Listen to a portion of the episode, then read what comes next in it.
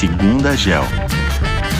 Bom dia pessoal, meu nome é Yong, sou analista de investimentos aqui da GEL e estou aqui hoje com o Pedro Bertelli, sócio e também analista de investimentos. E hoje a gente vai conversar um pouco sobre a Nintendo, né, uma empresa que acho que dispensa qualquer tipo de introdução, né, dono das de grandes franquias como o Mario ou o Zelda, e uma que eu acho que traz boas memórias aí para muitos de nós, né, Pedro, especialmente para quem viveu a infância ou, ou adolescência entre os anos 90. Tem razão, Yong, e isso justamente é uma das coisas que mais nos atraiu na empresa, né? Não apenas é, a qualidade de, desses ativos que ela tem, desses personagens, dessas várias histórias, mas também é, a oportunidade que a empresa teve de se reinventar e de criar novos personagens nos últimos anos, né? A gente vê que é uma tradição que vem sendo passada aí de pai para filho, né? Agora, muito desses pais que viveram nos anos 80 e 90, é, agora estão começando a ter filhos e passando essa, essa tradição para as próximas gerações e por isso que também a gente fica bem, bem animado com a história da empresa. Então, vamos falar um pouquinho sobre ela. Não, realmente muito interessante, Pedro. Então, para começar, talvez conta um pouco para os nossos ouvintes sobre a, a nossa taxa de investimentos da Nintendo aqui na Gel. Por que, que parece ser uma boa empresa para investir? O que, que a gente gosta dela? Bom, nossa tese, né, como todos aqui da GEL, ela é muito pautada na parte qualitativa. Né? Então, a gente está falando aí de vantagens competitivas, de potenciais de crescimento né, para a empresa,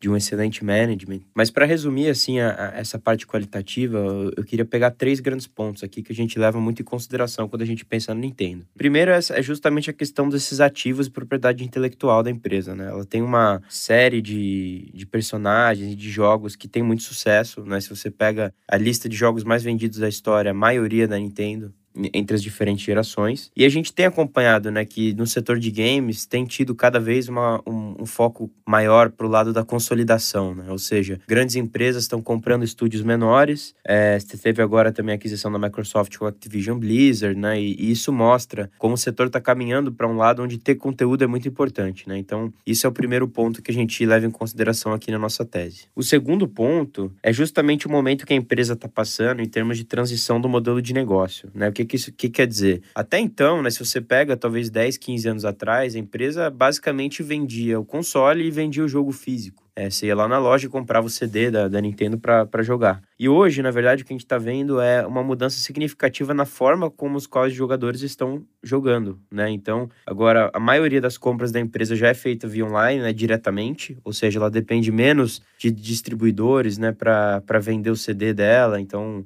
acaba que uma parte maior da margem fica com ela. E não apenas isso, mas ela está conseguindo explorar esses jogadores de uma forma diferente também, né? Então, quando a gente pega o principal console dela hoje, que é o Nintendo Switch, né? Ela tem um, uma base de cerca de 32 milhões de usuários no modelo que a gente chama de Nintendo Switch Online né, que basicamente é um sistema de assinatura, né, que a empresa consegue monetizar esses usuários de algumas outras formas, né, vendendo jogos online, né, oferecendo algumas outras features, né, então no fim das contas acaba tendo um, um modelo de negócio que tem um pouco mais de recorrência, né, do que só a venda de jogos. O terceiro ponto da tese, justamente, é uma, uma, uma questão importante que a gente tem visto, que é da maior longevidade do ciclo. O que, que isso quer dizer? Historicamente, a empresa sempre teve ciclos de console que duravam de 4 a 5 anos. E nessa geração atual, que foi o Nintendo Switch, a empresa conseguiu né, ter, um, ter um ciclo mais longo. Né? Então a gente, hoje, o, o, o Switch já está no sétimo ano praticamente do ciclo, né? Ele começou a ser vendido lá em 2016. E ainda assim, é, a gente está vendo muita atração né, pelo lado da empresa. A empresa está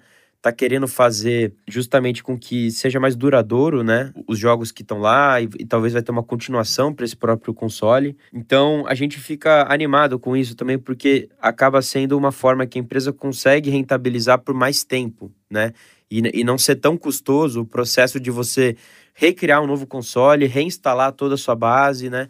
Que sempre tem um risco envolvido, né? Então é, esse terceiro ponto para a gente, que é que essa parte do ciclo ter dado certo, é muito importante, né? Se você pega em números, né, para exemplificar um pouco esse, esse ponto, hoje o Nintendo Switch já é o segundo console mais vendido da história, né? O único console que ainda tem mais que ele foi o, o, PlayStation 2, né, que tem cerca de 155 milhões de unidades vendidas.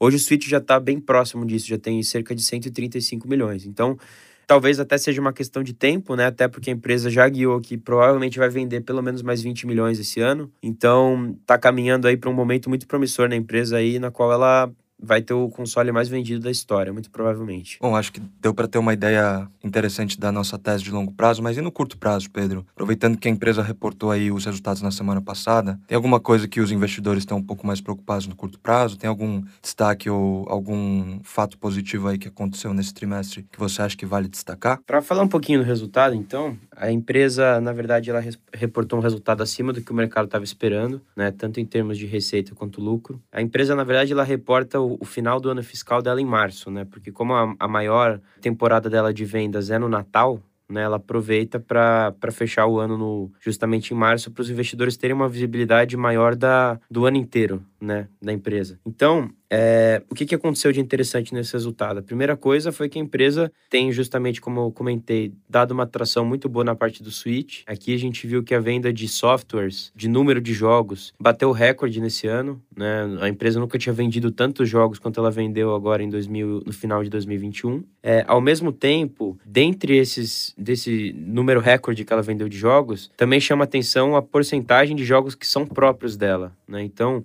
Diferente de outras empresas de console, como, como a Sony e a, e a Microsoft em Xbox, por exemplo, a maioria do, dos jogos que a Nintendo vende são próprios. Né? E isso também para a gente é muito positivo, porque a, acaba que a empresa consegue rentabilizar tanto no lado do console em si, quanto na venda do jogo. Né? Então, para resumir esse resultado, foram números melhores do que o mercado estava esperando, né? e com uma proporção de, de jogos dentro do total vendido muito mais voltada para os first party, né? que a gente chama, os jogos próprios da Nintendo. Além disso, uma coisa que que, vale a pena chamar atenção também, justamente pelo fato da empresa é, ser historicamente muito conservadora em relação ao uso de caixa, né? Uma empresa que carrega muito caixa no balanço. Justamente ela está indo para um lado agora, né? Que o mercado sempre pediu né? E, e, claro que numa proporção pequena ainda, mas talvez na direção certa, que é de começar a pôr mais uso nesse caixa, né? Então a empresa anunciou um programa de recompra de ações bem relevante, né? Com cerca de 1% do, do market cap total, ou seja, ela vai pegar esse dinheiro que está em caixa e usar parte dele para recomprar as ações no momento que a gente acha também super oportuno. Então isso mostra que, que a gente também está num lugar muito parecido com a empresa de estar tá achando as ações baratas nesse momento. E enfim, a gente acha que esse programa de recompra vem em boa hora também. Legal, Pedro obrigado pelo bate-papo. Esse foi mais um Segunda Gel. Confira o nosso conteúdo nos canais Spotify e até a próxima.